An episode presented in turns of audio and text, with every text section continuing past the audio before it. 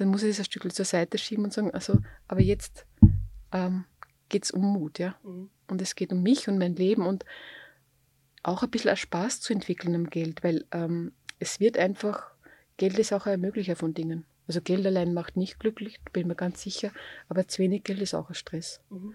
Und vor allem, wenn ich merke, dass das, was, was ich kann, nicht fair ist. Wir haben alle ein Gefühl für Fairness. Mhm.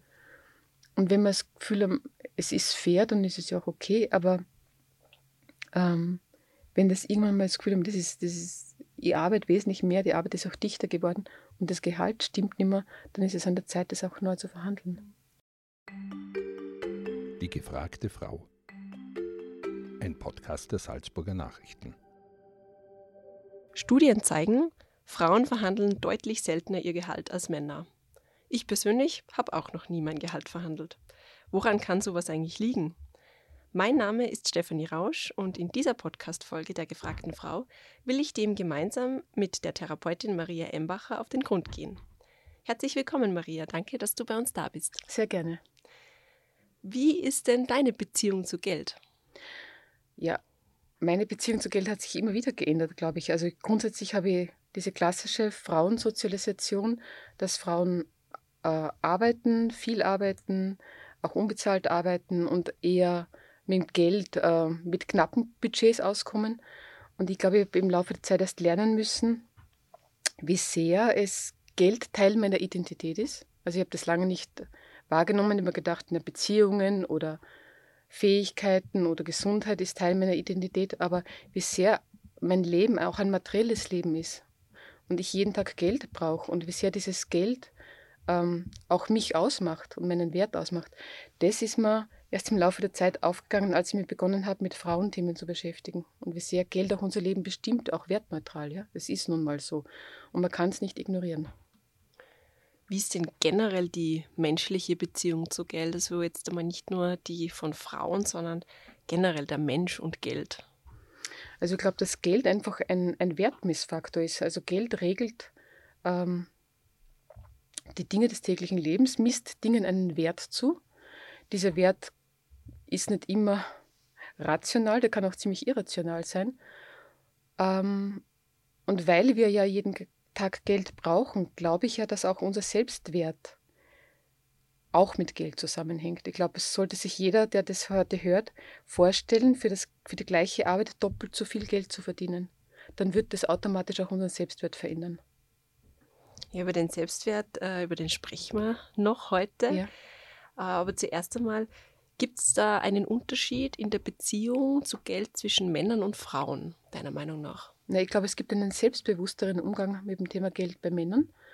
Ähm, es gibt so ganz verschiedene Studien, die zeigen, dass es ja auch da so etwas wie unbewusste Vorurteile gibt. Also Geld ist ja an sich neutral, meint man, aber in Wirklichkeit ist es das nicht.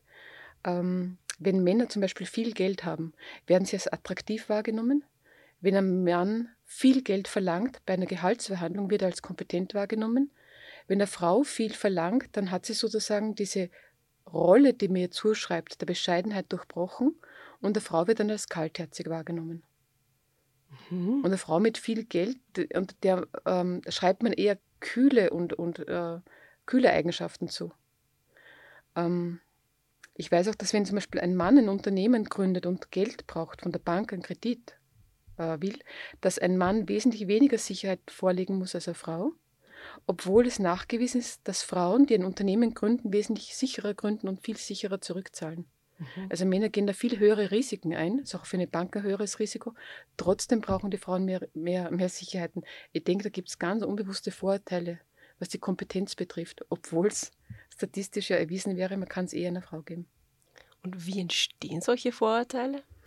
Ich glaube, das hat ganz, ganz stark geschichtliche Gründe, dass das Thema des Besitzes einfach lange männliches Thema war. Also Grund und Boden hat den Männern gehört, deswegen das Wort auch Vaterland. Unternehmen, aber auch zum Beispiel Bauernhöfe, sind tendenziell an Söhne äh, vererbt worden. Also diese Primogenitur, der erste Sohn mhm. erbt sozusagen. Das, ist, das war ganz lange prägend. Und Erwerbstätigkeit bis, in den, bis 75, bis 1975 war Männern möglich sozusagen und Frauen haben ja die Erlaubnis des Mannes gebraucht, dass sie Geld verdienen dürfen, eigenes Geld sozusagen. Und ich denke, dass Männer da ganz eine lange Sicherheit haben mit dem Thema Besitz und Frauen besitzloser waren auch oder auch angewiesen waren auf, auf, die, auf die Zustimmung des Mannes und von daher historisch gesehen es eine große Unsicherheit gibt. Und noch immer ist es ja so, dass Besitz weltweit enorm ungleich verteilt ist. Also Frauen haben weniger als ein Prozent des Weltvermögens, besitzen zwischen circa zwei Prozent von Grund und Boden und wenn man jetzt die Weltlohnsumme anschaut, damit nimmt man diesen Spitzenreichtum weg und man schaut nur sozusagen, was wird an, an Lohn ausbezahlt, dann haben Frauen weltweit nur 10% der Weltlohnsumme.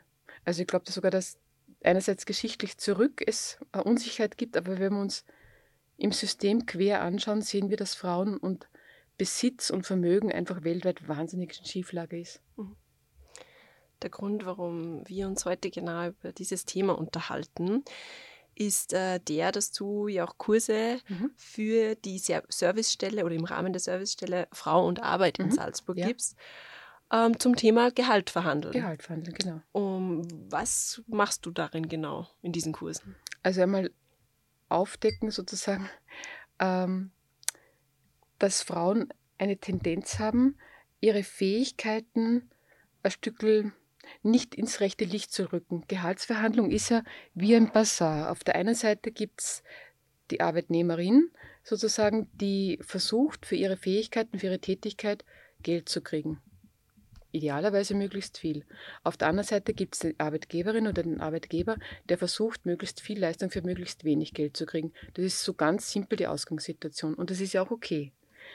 Frauen haben aber eine große Unsicherheit äh, und tendieren dazu, ihr Licht unter den Scheffel zu stellen, also sozusagen haben auch manchmal wirklich einen Blick, wenn sie sich bewerben, darauf, was sie noch nicht können. Also Frauen haben eine starke Fehlerorientierung und eine Mangelorientierung. Das führt dazu sozusagen, dass sie das, was sie alles können, weniger bewerten und das, was sie nicht können, stark bewerten. Und dadurch entsteht eine Unsicherheit in der Gehaltsverhandlung. Also so ganz tief sitzend und simpel haben Frauen manchmal den Eindruck, sie müssen froh sein, wenn sie Arbeit kriegen und dafür, dass sie die Arbeit kriegen, setzen sie ihren Preis ein Stück runter. Mhm. Und damit aber minimieren sie auch ihren Wert. Und es fällt Frauen auch schwer, das, was sie alles können, ähm, wirklich zu präsentieren. Also die haben so, man hat Frauen doch lange auch zur Bescheidenheit erzogen. Mhm. Und das wirkt sich dann bei diesen Gehaltsverhandlungen aus auch wenn sie das nicht wollen, diese unbewussten Rollenanpassungen sitzen ganz ordentlich in den Knochen. Was äh, soll dein Kurs im besten Fall dann bewirken? Also erstens einmal Mut zu machen, die eigenen Fähigkeiten zu erkennen, auch Mut zu machen, dafür Geld zu verlangen, mhm. überhaupt auch so eine Lust zu kriegen auf Geld. Also das ist ja, mhm. Geld ist nichts Böses, man kann auch Lust drauf bekommen und ähm, es auch wirklich wertschätzend zu sehen und zu sagen, das drückt, also zu seinem Wert zu stehen, auch wirklich sozusagen, wenn ich für mich bin, bin ich nicht gegen andere mhm. und den eigenen Wert auch in Geld abgegolten zu bekommen. Mhm. Also so, als wenn es sich spießen würde bei Frauen manchmal, wenn ich ein guter Mensch bin, sozusagen, darf ich dafür kein Geld verlangen. Und denkt man, ja, man kann ein guter Mensch sein und ein gutes Geld kriegen. Mhm. Das ist ja kein Widerspruch. Jetzt kostet das wahrscheinlich schon äh, alleine die, eine Überwindung, mhm. sich bei der Chefin oder beim Chef zu melden und zu sagen, ich würde gern äh, noch einmal über das Gehalt reden, ich würde gern verhandeln gehen. Mhm. Ähm, wie leiere ich so ein Gespräch, so eine Verhandlung überhaupt an einmal zum, zum Beginn? Also für mich ist mal das Wort Gehaltsverhandlung, das habe ich gar nicht so gern. Mhm. Also wenn man schon einen Job hat, verwende ich gerne das Wort Gehaltsanpassung, weil das suggeriert, ich arbeite schon, schon längere Zeit mehr mhm. und ich will jetzt nur, dass das Gehalt angepasst wird an das, was ich ohnehin schon mehr leiste. Okay. Und ähm, ich finde, so ein Gespräch also braucht auch einen würdigen Rahmen. Es geht um einen Wert, sodass man sich wirklich vorbereitet auf dieses Gespräch, möglichst lange vorher, indem man, wenn man schon eine Arbeit hat, vielleicht schon Monate vorher beginnt, einen Leistungskatalog zu erstellen äh, diese, dieser blinde Fleck gegenüber den Dingen, die einem gelingen, ist auch etwas Frauentypisches. Und da fordere ich Frauen auf, legt sich rechtzeitig eine Liste an und schreibt alle Rückmeldungen auf, was ihr für die Firma getan habt. Das kann auch etwas sein, was nicht in meinem Arbeitsprofil steht, mhm. aber trotzdem von mir nebenher erledigt wird. Und das gehört ja auch alles benannt. Und dann sage ich das, auch wenn es jetzt Dinge sind, wie ich fühle mich verantwortlich dafür, dass es, was ich, dass es da sich die Leute wohlfühlen oder wenn jemand sagt, sie sind die Visitenkarte des Hauses, ja, dann ist es auch eine Leistung, die ich bringe, mhm. auch wenn es jetzt nicht in meiner Arbeitsbeschreibung drinnen steht. Und dann wirklich so eine, eine Liste anzulegen, was mache ich alles? Arbeit verändert sich ja permanent. Und seitens der Arbeitgeberin oder des Arbeitgebers wird ja oft nicht mehr gesehen, dass Arbeit sich auch ausdehnt. Und mir muss das auch bewusst werden, auch Dinge, die Routine werden können benannt. Und dann mit dieser, praktisch mit diesem Leistungsprotokoll ein Gespräch einfordern, wo ich das vorlege und mir ganz klar mache, was hätte ich denn gern? Von dem, was ich gerne hätte, nochmal was draufschlagen, weil Verhandlung ist auch ein Basar. Ich werde auch von dem runtergedrückt. Mhm. Um dann dort zu landen, sozusagen bei dem, was ich gern hätte. Mhm. Und Frauen fällt es wahnsinnig schwer, von dem, was sie gern hätten, nochmal was draufzuschlagen, weil die sind eher bereit, von dem, was sie gern hätten, einen Schritt zurückzutreten. Mhm. Aber wenn sie dann noch einmal in der Verhandlung gehen und dann wird das noch einmal runtergedrückt, dann sind sie irrsinnig enttäuscht. Mhm wenn jetzt äh, ich in der Simulation deine Chefin wäre, mhm. äh, wie würdest du so ein Gespräch beginnen mit mir? Mhm. Also erstens würde ich dich um einen Gesprächstermin bitten, ja? Mhm. Und sagen, äh, ich würde gerne über meine Arbeit reden und vielleicht nicht einmal unbedingt sagen, es muss gleich ums Gehalt gehen, sondern ich möchte gerne über meine Arbeit reden und über das, was bis jetzt gelaufen ist und ich hätte gerne einen Termin dafür. Mhm. Und wenn die jetzt sagen würde, na komm, wir reden jetzt gleich drüber, so zwischen Tür und Angel, würde ich sagen, nein, es ist mir ganz wichtig, ich möchte mich darauf vorbereiten und ich hätte gerne das du dir Zeit nimmst. Ja. Mhm. Und dann im Gespräch selbst? Im Gespräch selbst würde ich einfach sagen, was ich schon an mehr Arbeit leiste, weil wir reden ja von Gehaltsanpassung, mhm. was ich die ganze Zeit schon mehr mache und dass ich jetzt es wirklich eine Zeit finde, dass mein Gehalt angepasst wird an all diese Leistungen, die ich da bringe. Mhm. Und das würde ich auch schriftlich machen, sodass die sich, dass ich das auch vorlegen kann mhm. und auch eine konkrete Zahl nennen. Und dann muss man wahrscheinlich auch ein bisschen mit Gegenwehr rechnen. Mhm, genau, es soll mir auf Gegenargumente vorbereiten. Die sind ja nicht unfair. Das ist ja auch verständlich, dass eine Arbeitgeberin oder so, dass wenn du jetzt die Arbeitgeberin wärst, es wäre ja auch völlig verständlich, dass du sagst, ähm, du willst das in der Höhe nicht. Also da denken wir, mhm. da beginnt halt eine Verhandlung. Ja. Und da brauche ich jetzt nicht beleidigt sein und eingeschnappt sein, wenn das nicht gleich funktioniert, mhm. sondern ich stelle mir auch auf das ein, ich stelle mir auch auf Gegenargumente ein, wie keine Ahnung, warum soll man es ausgerechnet dir geben oder was täten denn dann die anderen sagen oder kommen in zwei Jahren wieder. Ich meine, auf all diese Gegenargumente kann ich mir ja vorbereiten und dann einfach konsequent bei mir und bei meiner Leistung bleiben sagen, na, ich habe aber die Leistung jetzt schon erbracht und nicht erst in zwei Jahren und ich kann mich nicht mit anderen vergleichen, ich kann nur für mich sprechen mhm. und auf, wird im Grunde immer wieder auf dem Bestehen ganz ruhig, auf der Kompetenz bestehen, auf dem, dass es jetzt einfach an Abgleichung braucht und dass es das jetzt braucht und dass ich ja loyal bin gegenüber der Firma, dass ich da ohnehin viel einbringe. Also im besten Fall stelle eine Win-Win-Situation her, in dem dir klar werden würde, dass du mit mir jemanden hast, der das wert ist, was ich verlange. Mhm. Aber ich würde dir auch, aber es ist auch meine Aufgabe, dir das klar zu machen. Mhm. Du musst es nicht von dir aus sehen. Mhm. Also ich muss es benennen. Mhm mal abgesehen von diesen faktischen Argumenten, mhm. ähm, also mit, mit den Fakten, mit denen man sich vorbereiten kann, gibt es ja auch schon noch die psychologische Komponente irgendwie. Wie kann man sich denn, ähm, wie kann man sich denn psychisch vorbereiten auf so ein Gespräch? Mhm. Also ich glaube, das Wichtige ist, dass man, dass man sagt, also dass mir das zusteht innerlich sozusagen. Mhm. Ähm, dass man sich auch auf Verhandlung einstellt, dass es auch nicht vielleicht in einer Runde erledigt sein muss, dass es auch da mehrere Runden geben darf. Mhm. Ich kann sowas auch üben, finde ich. Mhm. Gerade wenn man sagt, okay, wie steige ich ein, mit, welchem, mit welcher, es gibt so Sandwich-Technik, ja, ich fange mit etwas Freundlichem an und sage, was mir alles in der Firma gefällt, was ich gern mag, Sandwich heißt in dem, dann gebe ich Fleisch, dann gebe ich Stoff sozusagen, das ich gern hätte. Und ich schließe auch jedes Gespräch positiv ab. Ja. Selbst wenn ich das in diesem einen Gespräch nicht erreiche, was ich möchte, würde ich mich trotzdem bedanken für, die, für das Zuhören, für das Verständnis. Ähm, also positiv beginnen, positiv aufhören. Und dazwischen halt das einpacken, was es geht. Und da auch dranbleiben können, hartnäckig bleiben. Mit einer Freundin das Gespräch finde ich genial, weil mhm. es fällt uns Frauen oft nicht leicht, über unsere Erfolge zu reden. Ja? Man hat gesehen, dass man, wenn man sieht, wofür Mädchen gelobt werden und wofür Buben gelobt werden, Buben werden gelobt dafür, was, dass sie sich was trauen im Kindergarten und Mädchen werden gelobt dafür, dass sie teilen. das Mhm. macht was innerlich. Ja? Also Mhm. wenn ich für meinen Mut gelobt werde, dann traue ich mir leicht in der Gehaltsverhandlung gehen, weil dann bin ich halt der mutige Bursch, der schon immer für diesen Mut gelobt worden ist. Aber wenn ich das Mädchen bin, das immer nur für Teilen und Rücksicht gelobt wird, dann sitzt mir das anders in meiner Psyche drinnen, ja. Mhm. Dann muss ich das ein Stück zur Seite schieben und sagen, also, aber jetzt ähm, geht es um Mut, ja. Mhm. Und es geht um mich und mein Leben und auch ein bisschen Spaß zu entwickeln am Geld, weil ähm, es wird einfach, Geld ist auch ein Ermöglicher von Dingen. Also Geld allein macht nicht glücklich, bin mir ganz sicher, aber zu wenig Geld ist auch ein Stress. Mhm. Und vor allem, wenn ich merke, dass das, was, was ich kann, nicht fair ist. Wir haben alle ein Gefühl für Fairness. Mhm. Und wenn wir das Gefühl haben, es ist fair, dann ist es ja auch okay, aber ähm, wenn das irgendwann mal das Gefühl haben, das ist, das ist, ich arbeite wesentlich mehr, die Arbeit ist auch dichter geworden und das Gehalt stimmt nicht mehr, dann ist es an der Zeit, das auch neu zu verhandeln. Kann dieses Gefühl dann auch entstehen, wenn man sagt, man vergleicht sich Klar. mit anderen Kolleginnen und Kollegen, die Mhm. Die eine gleiche Stelle haben Ja, und eine gleiche Arbeitsbeschreibung haben, Ja. aber vielleicht augenscheinlich oder deutlich weniger leisten Mhm. äh, als man selber. Ja, ja, das, also wir vergleichen uns ja, das ist völlig normal, ja. Mhm. Und das macht ja auch ein Gefühl, sozusagen, wo, wo wir stehen. Ich habe mal ähm, eine Frau gehabt in einem Seminar, die war in einem technischen, technischen, ähm, in der technischen Firma im Außendienst und hat für ihr Verhältnis, sie hat gesagt, sie hat total gut verdient, sie war irrsinnig froh. Und hat dann durch Zufall erfahren, dass ihre männlichen Kollegen für das gleiche wesentlich mehr verdienen.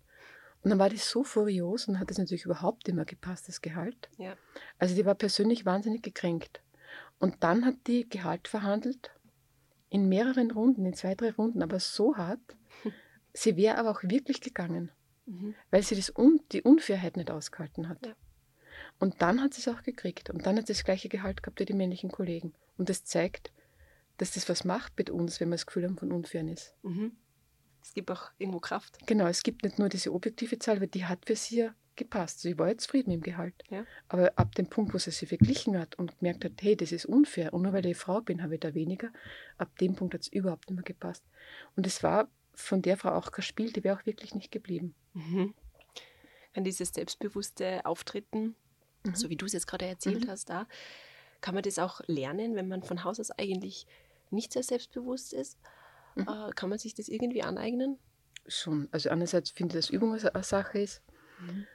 Und dann kann man so, das mache ich manchmal mit Frauen, und auch in diesen Seminaren, dass sie sich vorstellen, wenn sie das können würden. Also man kreiert so wie ein Hilfs-Ich, ja. Also wenn ich das können würde, wie wäre dann mein Leben? Also wir kreieren eine innere Heldin, die das schon kann Mhm. und gehen in dieses Zukunfts-Ich rein.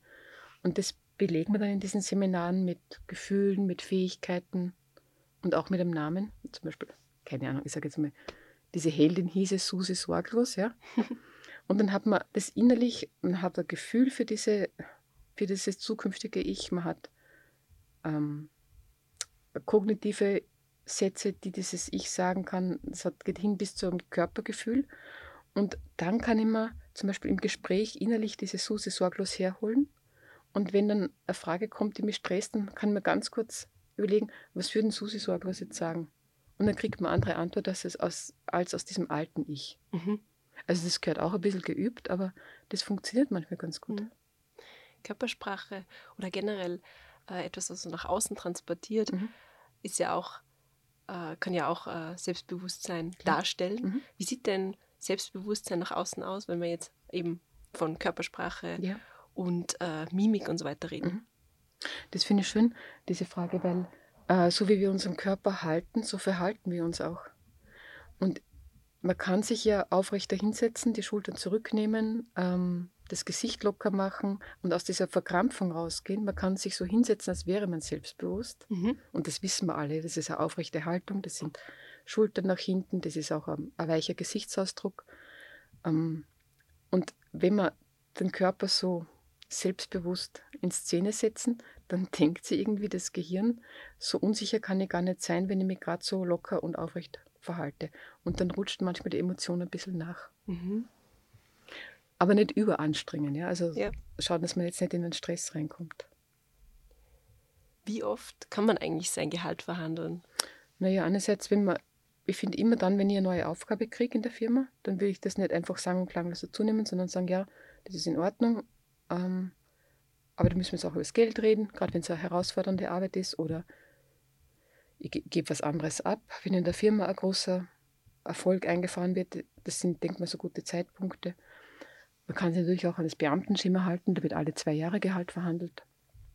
Bei den Beamten gibt es einen Biennalsprung, man sagt ja so, so circa alle zwei Jahre muss es drinnen sein. Mhm. Denkst du, dass da eine Standardisierung vielleicht für Frau, gerade für Frauen hilfreich wäre, Mhm, wenn man glaub sagt, ähm, so wie das Mitarbeitergespräch, das ja, Ja. einmal jährlich stattfinden soll, Mhm, Genau. dass man auch sagt, man macht alle zwei Jahre jetzt Genau. Hausnummer, Ja. äh, auch eine fixe Gehaltsverhandlung, wo zumindest Genau. einmal darüber geredet wird, ist man noch zufrieden mit der Ja. Mhm. Summe oder denkt man, man würde mehr schon auf jeden Fall verdienen. Genau. Und ich, ich rate auch immer, es gibt im Internet den Gehaltsrechner. Also der heißt www.gehaltsrechner.gv.at. Mhm. Ähm, das ist das, also vom, vom Ministerium, da werden diese Löhne, diese Durchschnittslöhne in der jeweiligen Branche, im jeweiligen Bundesland mit der jeweiligen Erfahrung immer erhoben. Das heißt, da klickt man sich einfach durch, Geschlecht, Ausbildungshintergrund, Berufsjahre, Branche und so Mhm. weiter und so fort. Also es sind eine Menge Fragen und eine Menge Klicks. Und dann kriegt man eine Zahl und dann weiß man genau, in meiner Branche, also mit meinen vergleichbar, wird das und das bezahlt. Und dann gibt es zwei Zahlen. Eine Zahl, was verdienen Frauen und eine Zahl, was verdienen Männer. Und jetzt kann man immer schauen, ähm, wo steht ich wo stehe ich denn mit meinem Beruf und meinen Erfahrungen im Durchschnitt. Und dann kann man sich überlegen, ja, peile das Männergehalt an oder Mhm. brauche ich da jetzt überhaupt eine Nachverhandlung? Beim Gehaltverhandeln geht es ja nicht nur darum, wie man auftritt, sondern eben auch, was man fordert. Mhm. Wie kann ich selbst äh, meinen Wert bestimmen? Weil du vorhin schon erzählt hast, Frauen verkaufen sich gerne unter ihrem Mhm. Wert. Wie kann ich sowas verhindern und wie kann ich überhaupt feststellen, was bin ich eigentlich wert? Na, ein bisschen muss ich schon recherchieren, was ist in meiner Branche üblich. Ja? Mhm. Und da würde ich jetzt einfach sagen, okay, das ist der Gehaltsrechner. Ähm, dann kann man sich natürlich überlegen, was, was ist das, was, was ich gern hätte. Also manchmal frage ich Frauen, was hätten sie denn gern? Dann sagen die mir was und dann schlage ich was drauf und dann beginnen die Augen zu leuchten. Das fällt mir immer wieder auf. Und dann sage ich oft so, okay, aber dann nehmen sie die Zahl, die gerade die Augen zum Leuchten gebracht haben. Weil das, das ist sozusagen, das trauen, sie- das trauen sie sich oft nicht. Ja? Aber ich glaube, es braucht wirklich eine Recherche, äh, was üblich ist. Und wenn ich dann das Gefühl habe, ich bringe dazu noch etwas ein, was darüber hinaus reicht, dann kann ich das ja auch in Zahlen, in, einfach auch in Geld benennen. Mhm. Mhm. Äh, Gerade kurz bevor unser Gespräch begonnen hat, habe ich mit einer Kollegin noch Mhm. drüber gesprochen, über dieses Thema und die hat mir eine Geschichte erzählt von ihrer Cousine, Mhm. äh, die äh, ganz eine schlechte Erfahrung gemacht hat mit Gehalt verhandeln Mhm. und mehr zu fordern. Und zwar hat sie während des Gesprächs von ihrem Chef zu hören bekommen, naja, was würden sie denn mit die 400 Euro im Monat mehr tun? Wahrscheinlich mehr Zalando-Backerl bestellen. Mhm. Was, was sagt man dann auf sowas? Mhm. Boah, das ist jetzt wirklich eine Frechheit. Ich mache mich sprachlos, ja. Also ich glaube, man muss bei solchen Dingen, wenn es um Gegenargumente geht, immer die Aggression oder den Zynismus rausnehmen Mhm. und sagen, wissen Sie was, äh, ich verhandle diese 400 Euro mehr, weil ich schon lang dieser Firma das mehr bringe. Und es geht jetzt nicht darum, dass ich mir da irgendeinen Luxus erlaube, so wie Sie es mir gerade unterstellen, Mhm. sondern dass es darum geht, dass es um eine faire Bezahlung ist. Mhm. Aber das ist nicht leicht. Aber ich glaube, das ist ganz wichtig bei, bei Gegenargumenten, ja, sich darauf vorzubereiten. Die können auch manchmal unfair sein und da jeden Tonfall, jeden Zynismus rausnehmen und immer wieder bei der Sache bleiben. Ich verhandle da jetzt um das, was ich wert bin. Mhm. Können sich solche Verhandlungen auch negativ auswirken auf, das, auf die Beziehung zwischen der Führungsposition oder Führungsperson und, und, ähm, und mir? Mhm. In der Regel, in der Regel, wenn es gut gemacht ist, ja, glaube ich nicht, weil selbst wenn ich es nicht kriege und ich positiv abschließe, ja, dann bedanke ich mir trotzdem, dann bedanke mir, dass ich die Chance gekriegt habe, dass ich da liege, was ich mache. Mhm. Ich bedanke mich für die Fairness, für die Zeit. Selbst wenn ich innerlich kündige, weil das nicht funktioniert hat, Ja. würde ich immer positiv abschließen und vielleicht sogar nochmal eine Mail schreiben danach mit den wesentlichen Eckpunkten. Also wenn jetzt rausgekommen ist, ich krieg's nicht, sondern ich soll in zwei Jahren kommen, was ich natürlich nicht fair finde, aber Mhm. dann würde ich genau das schreiben Ja. und mich bedanken. Also nicht angefressen gehen. Und das habe ich vielleicht ein Stückchen in der Hand. Also selbst wenn der Vorgesetzte oder der oder die Vorgesetzte total aggressiv reagiert, ähm, über das, dass sie mehr fordert. Erstens ist ja die Frage, in Zeiten wie heute, wo man wirklich Arbeitnehmerinnen wirklich braucht Mhm. und die auch binden will. ob sie das jeder erlauben kann, jemanden einfach so wegzuschmettern. Ich denke mir, puh, das müssen sie sich jetzt auch überlegen. Mhm. Und ich habe es in der Hand, dass ich, dass ich das ein Stück lenke, indem ich es wirklich ähm, dem einen guten Abschluss gebe, auch wenn ich es nicht erreiche. Ich finde, man kann, ähm, da soll man ein Gefühl nicht ausleben, ja. Mhm. Sondern das Stück Kontenance bewahren und ruhig bleiben. Wie ist es denn überhaupt dazu gekommen, dass du solche Kurse gibst? Mm, Im Rahmen von Frau und Arbeit gibt es natürlich als großes ähm, Engagement für Frauen in beruflichen Themen, die Frauen zu unterstützen, deren Selbstwert zu stärken, egal ob das jetzt Konflikttrainings sind oder Seminare zum Thema Umgang mit Macht oder Visionsseminare, gibt es ganz vieles. Und das Thema, es gibt eigentlich ein Seminar, da geht es nur um das Thema Geld und die psychische Seite von Geld. Also was haben wir für Glaubenssätze mit Geld, was haben wir für Prägungen mit Geld. Und es gibt natürlich dort auch ein Seminar, das sich konkret mit Gehaltsverhandlung beschäftigt. Aber es gibt dort auch die Finanzakademie, das ist ein längerer Lehrgang, wo Frauen sich ganz differenziert mit dem Thema Geld auseinandersetzen, um geldkompetent zu werden. Mhm. Und Gehaltsverhandlung ist eigentlich aus diesem großen Angebot, wo es rund um Geld geht, ein Teil, ein fixer Bestandteil dieser Weiterbildungen. Warum brauchen wir Kurse, um unser Gehalt zu verhandeln? Ähm, weil es ein wesentlicher Punkt in der Arbeit ist, weil es ein Punkt ist, der Frauen Angst macht. Mhm weil es sich aufs ganze Leben auswirkt. Also Frauen verhandeln ja auch schon das Einstiegsgehalt schlechter als Männer und verdienen dann auch ein Leben lang schlechter. Ähm, Frauen, also Armut hat eine weibliche Komponente. Ähm, Frauen haben ein bisschen mehr als die Hälfte der Pension der Männer. Aber es gibt ja kein Frauenbenzin, es gibt auch keine Frauenmiete. Also das Leben kostet für Frauen und Männer gleich viel Geld. Mhm. Das heißt, der Spielraum, mein Leben zu gestalten, ist ja für Frauen ein wesentlich engerer. Und das ist eigentlich eine große, große Ungerechtigkeit, ja. Da gibt es natürlich viele strukturelle Themen, wie Frauen finanziell benachteiligt werden, auch durch die, das Thema Kinder oder so weiter. Aber wir müssen halt schauen, wie wir ein Stückel da durch Eigenmacht ähm, unser Leben so gestalten und dass es eben nicht egal ist. Also ich kenne so viele Frauen, die in jungen Jahren das Gefühl haben, es ist egal, was sie verdienen, Hauptsache ich komme zurecht, es ist egal, wenn ich nach den Kindern immer zu Hause bleibe, es ist egal, wenn ich nach den Kindern in einen schlechteren Job einsteige, es ist egal. Und dann am Schluss kommen Pensionen raus, die das Überleben schwer möglich machen. Mhm. Und dann ist es einfach nicht mehr egal. Macht sich die derzeitige Wirtschaftskrise bemerkbar in den Anfragen oder in dem, was du so äh, an Erfahrungen in den Kursen machst? Also das Interesse der Frauen ist ganz stark, finde ich. Ähm, wir haben dort auch stark auf äh, Webinare umgestellt, seitdem nach Corona. Ist es noch einmal, noch einmal stärker geworden, dass Frauen sozusagen diese Möglichkeit der Weiterbildung ganz stark nützen. Und interessanterweise ist dieses Thema Geld wirklich in den Letz-, im letzten Jahr also ich glaube eben doppelt so viele Anfragen wie vorher.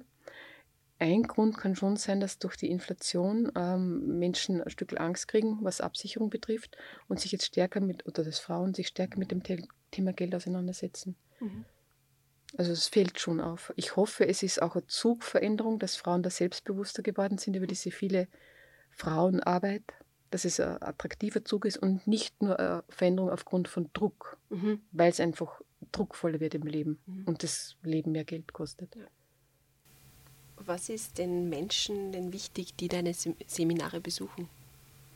Also was ich immer wieder erlebe, ist, was Frauen so erleichtert ist, wenn sie untereinander sich austauschen und merken, die andere hat die gleichen Probleme wie ich. Also die Gefahr ist ja immer, dass das Thema Geld oder auch zu wenig Geld zu haben als persönliche Schwäche empfunden wird. Geld ist auch, wenn man zu wenig hat, ein, Scham, ein schambesetztes Thema. Mhm. Und wenn man dann in diesen Seminaren mitkriegt, es geht nicht nur mir so, es geht anderen so. Und wenn auch klarer wird, dass die Strukturen dazu führen, also diese gesellschaftlichen Strukturen führen dazu, dass ich mich so oder so verhalte und dass man die Dinge ein Stück ins Bewusstsein hebt. Warum passe ich mich denn ständig an eine Rolle an, die mir eigentlich eh schadet? Dann entsteht so etwas wie ähm, Handlungskompetenz. Mhm. Und diese Solidarität mit anderen macht ganz viel Mut. Also plötzlich bin ich nicht mehr alleine, sondern es geht anderen auch so. Und das ermöglicht sozusagen den Frauen ähm, Position zu beziehen und auch mit einem gewissen Humor manchmal, ja, nicht mehr in Rollenzuschreibungen reinzugehen, die mir hingestellt werden. Sonst, das ist halt auch Automatismus, dass man Frauen noch immer die Rolle gibt von viel arbeiten, in zweiter Reihe stehen, bescheiden sein, lächeln, so Dinge, die unfair sind, äh, gewisse Konfliktscheuheit, ähm, kleine Budgets gut verwalten. Also wenn man Frauen diese Rolle zuschiebt, dann steigen sie automatisch oft in diese Rolle rein, weil diese Rolle nicht anzunehmen natürlich auch manchmal zu einem Konflikt führt. Mhm. Es gibt ja das Sprichwort, über Geld spricht man nicht. Mhm. Denkst du, dass ein offenerer Umgang in unserer Gesellschaft mhm. oder unter Frauen vor allem mit Geld positiv sein kann? Ja, da bin ich ganz davon überzeugt. Also dort in diesen Ländern, in denen man über Geld sehr wohl spricht, in dem zum Beispiel es viel mehr Gehaltstransparenz gibt, mhm. in dem man weiß, was in einer Firma verdient wird, ähm, dort führt es zu mehr Fairness und mehr Fairness führt zu mehr Zufriedenheit. Über Geld spricht man nicht, ist ein Satz, denke mal, es nützt denen, die mehr haben, weil sie nicht angegriffen werden. Ähm und die, die zu wenig haben, reden auch nicht drüber, weil sie Scham haben. Mhm. Und ich glaube, manchmal schämen sich die Falschen. Vielen Dank Gerne. für deine Expertise. Danke. Und liebe Zuhörerinnen und Zuhörer, vielen Dank auch euch fürs Dabeisein. Nicht verpassen dürft ihr den zweiten Teil zum Thema Gehalt verhandeln. In der nächsten Folge spricht nämlich meine Kollegin Katharina Meyer mit Martina Ernst. Sie hat im Personalmanagement gearbeitet, ist CEO und gibt ebenfalls Tipps, was Karriere und Gehalt betrifft. Sie berichtet auch von der anderen Seite, also die einer Arbeitgeberin. Bis zum nächsten Mal.